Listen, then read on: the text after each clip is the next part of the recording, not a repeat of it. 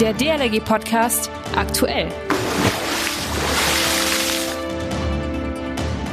Herzlich willkommen, moin moin oder auch ein fröhliches Tag auch zum DLRG Podcast aktuell.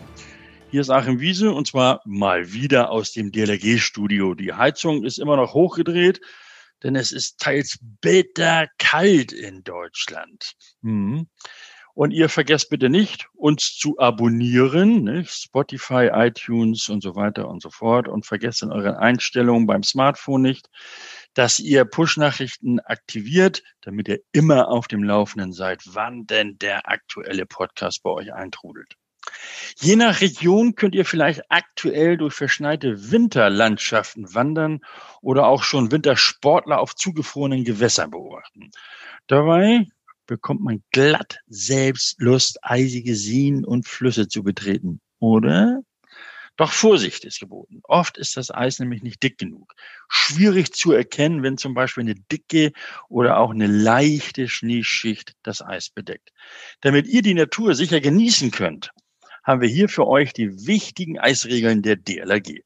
Dazu haben wir mit der stellvertretenden Leiterin Ausbildung, Annika Flöte, gesprochen. Annika, wann darf ich denn nun aufs Eis. Am besten erst, wenn es eine Weile kalt gewesen ist. Unter 0 Grad, nicht ein, zwei Tage, sondern wirklich eine Woche oder so. Und die Eisfläche muss schön dick sein, dass das Eis auch hält. Ich muss im Radio hören, ob die Flächen, die Wasserflächen freigegeben sind, dass man auf die Seen darf oder auf die Flüsse darf. Und es gibt so ein paar Werte, nach denen man sich richten kann die angeben, wann das Eis fest genug ist. Das wären 20 Zentimeter bei Flüssen und 15 Zentimeter bei Seen.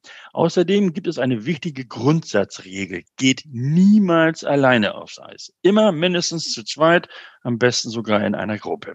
Annika, wie erkenne ich denn, dass die Eisfläche brüchig ist und möglicherweise nicht mehr trägt? Das erkenne ich am besten an den Geräuschen. Wenn es knistert oder knackt, wenn es sogar schon reißt, ist schon fast zu spät, wenn die ersten Risse erscheinen. Also wenn es knistert, knackt, das Eis wieder verlassen, sollten schon Risse erscheinen, dann flach auf den Bauch legen und zurück an Land robben, das Gewicht also verteilen, damit man auch wirklich wieder heil an Land zurückkommt. Wenn das alles schon zu spät ist und ich eingebrochen bin, wie kann ich mir denn dann selbst helfen, Annika? Das ist ganz schwierig. Also am besten erst gar nicht einbrechen, wenn es dann doch dazu gekommen ist. Dann muss man sich versuchen, am Eis abzudrücken, vielleicht mit den Füßen an der gegenüberliegenden Seite vom Eisloch auch abstützen, sodass man flach auf den Bauch, auf die Eisfläche wieder draufkommt und dann in Bauchlage über das Eis an Land robben. Oha, das möchte ich doch lieber vermeiden. Nun blicken wir mal auf die andere Seite. Was ist denn, wenn ich da jemanden sehe, der eingebrochen ist? Wie helfe ich anderen im Notfall? Da muss man ganz vorsichtig sein, bloß nicht hinlaufen auf dem Eis, weil das ist ja schon brüchig. Also auch da in guter Entfernung von der Einbruchstelle bleiben. Das heißt, man kann nur Hilfsmittel nehmen, wie einen Ast, einen Stock, einen Schlitten, was man so findet, dass man das demjenigen reicht, der im Loch ist und ihn daran rauszieht aus dem Loch. Wenn mehrere Helfer da sind, dann kann sich einer flach auf den Bauch legen und äh, auch dran robben, andere halten an den Beinen fest und man zieht gemeinschaftlich den anderen raus. Deswegen auch ganz gut nicht alleine aufs Eis gehen. Bevor man sich aber selbst daran macht, einem in Not geratenen zu helfen, sollte man zuerst den Notruf 112 absetzen, damit sich professionelle Retter auf den Weg machen können. In jedem Fall ist die Hilfe nach der Rettung besonders wichtig. Derjenige ist nämlich unterkühlt, also bringt ihn ganz schnell aus dem Winter raus, am besten in einen warmen Raum. Falls das nicht sofort geht, auf jeden Fall wärmen mit Decken, Jacken und warmen Getränken. Damit es aber gar nicht erst dazu kommt, informiert euch unbedingt beim zuständigen Amt über den Zustand des Eises und wartet im Zweifelsfall dann doch lieber mit dem Betreten der Eisfläche. Zudem solltet ihr auf jeden Fall eure Kinder über die Gefahren, die auf zugefrorenen Gewässern lauern, aufklären. Die Eisregeln übrigens und nicht nur die Eisregeln als Regeln, sondern auch als Piktogramme haben wir natürlich auch nochmal übersichtlich für euch zusammengefasst. Und zwar auf dlrg.de slash Eisregeln. Das DLRG Wiki. Wusstet ihr, dass es in Alaska per Gesetz verboten ist, Elche aus dem Flugzeug zu schubsen? Tja, es gibt wohl unnützes Wissen und es gibt relevantes Wissen. Dazu gehört zum Beispiel, dass man die Flacken an Badestellen richtig deuten kann. Damit ihr mit wichtigem Wissen glänzen könnt, stellen wir euch in jeder Folge im DLG Wiki Fachbegriffe, Abkürzungen und Tätigkeiten der DLG vor und erklären sie. Heute Wie lassen sich Wasserrettungsdienst und Rettungssport miteinander verbinden? Vor allem an der Ostsee gibt es ausgewählte Stationen der DLRG. An denen können Rettungssportler Wasserrettungsdienst und Training miteinander kombinieren. Die Athleten nehmen in den Kernzeiten am Wachdienst teil. Morgens und abends haben sie Zeit fürs Training. Mit dem Projekt werden Aufgaben im leistungsorientierten Sport mit den Aufgaben im ehrenamtlichen Wasserrettungsdienst an der Küste verknüpft.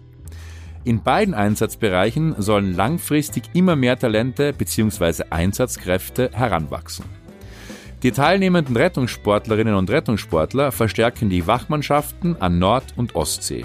Dazu erhalten sie wertvolle zusätzliche Trainingsbedingungen im Freiwasser. DLRG Digital. Ab an die Küste zum zentralen Wasserrettungsdienst. Sonnenbrille auf, rot-gelbe Flaggen setzen und Sicherheit ausstrahlen.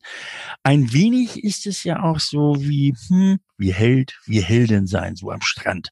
Leben retten, das treibt alle an. Mit dem Rettungsbrett oder dem Rettungsboot. Schnell und zielgerichtet, immer parat und das in den Ferien, im Urlaub, eben dann, wenn andere Freizeit machen. Aber wie mache ich da mit? Wie komme ich zu meinem Wunschstrand? Diese und auch andere Fragen beantworten wir jetzt am Sonnabend im DLRG Podcast im Gespräch mit dem Mann, der seine Jugend auch als Rettungsschwimmer an der Küste verbrachte und nun Einsatzleiter von dem Land der zwei Horizonte ist, nämlich Schleswig-Holstein. Holger Hecken. Holger, was ist von deinem ersten Wachdienst an der Küste hängen geblieben? Freundschaft, Teamgeist und äh, Spaß im und am Wasser. Das sozusagen hängen geblieben, um es ganz kurz zu machen. Na, das hört sich doch schon mal großartig an. Und wie sich Holger Hecken zu seiner Zeit um einen Platz an der Küste beworben hat, wie das so funktioniert hat damals und wie das heute funktioniert, das klären wir mit Holger Hecken am Sonnabend im DLRG Podcast im Gespräch. Einschalten und dabei sein, und zwar an der Küste. Ihr braucht noch eine bildstarke Entscheidungshilfe? Mhm. Dann klickt euch rein in unseren DLRG-Tube.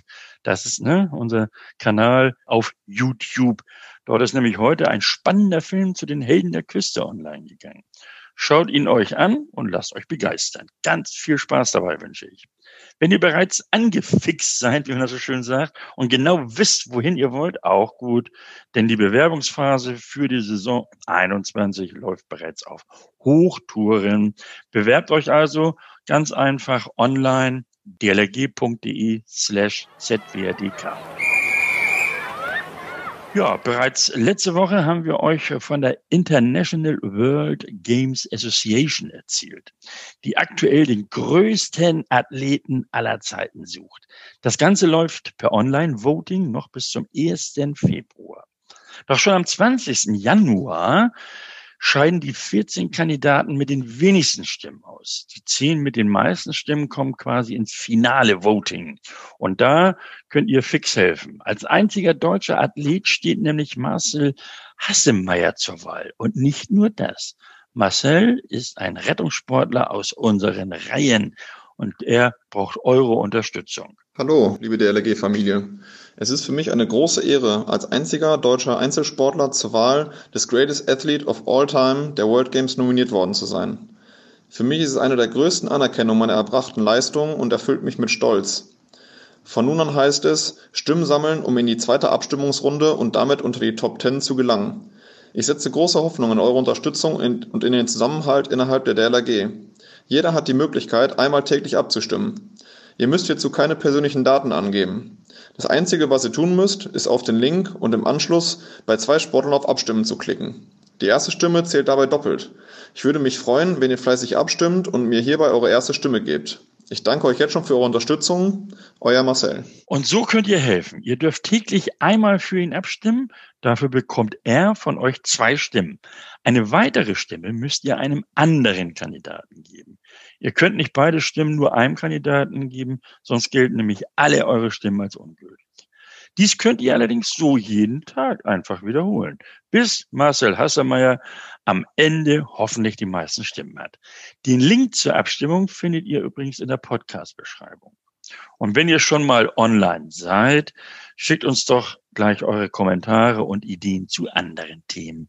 Schreibt uns gerne auch eine Mail an podcast.dlg.de. Und ich sage es immer wieder gerne, schickt auch gerne eine Sprachnachricht. Vielen Dank. Alle Folgen zum Nachhören findet ihr natürlich auf Spotify, iTunes und Co. Außerdem auch auf unserer DLG Podcast Website, die ihr bequem über unsere DLG Hauptseite erreicht, also dlg.de. Ich bin Achim Wiese. Ich wünsche euch noch eine charmante Woche. Vielleicht auch eine charmante Woche im Schnee. Und wir hören uns am Sonnabend wieder mit einer neuen Folge des DLG Podcasts im Gespräch. Bleibt gesund. Man hört sich. Der DLRG Podcast. Jeden Mittwoch und Samstag.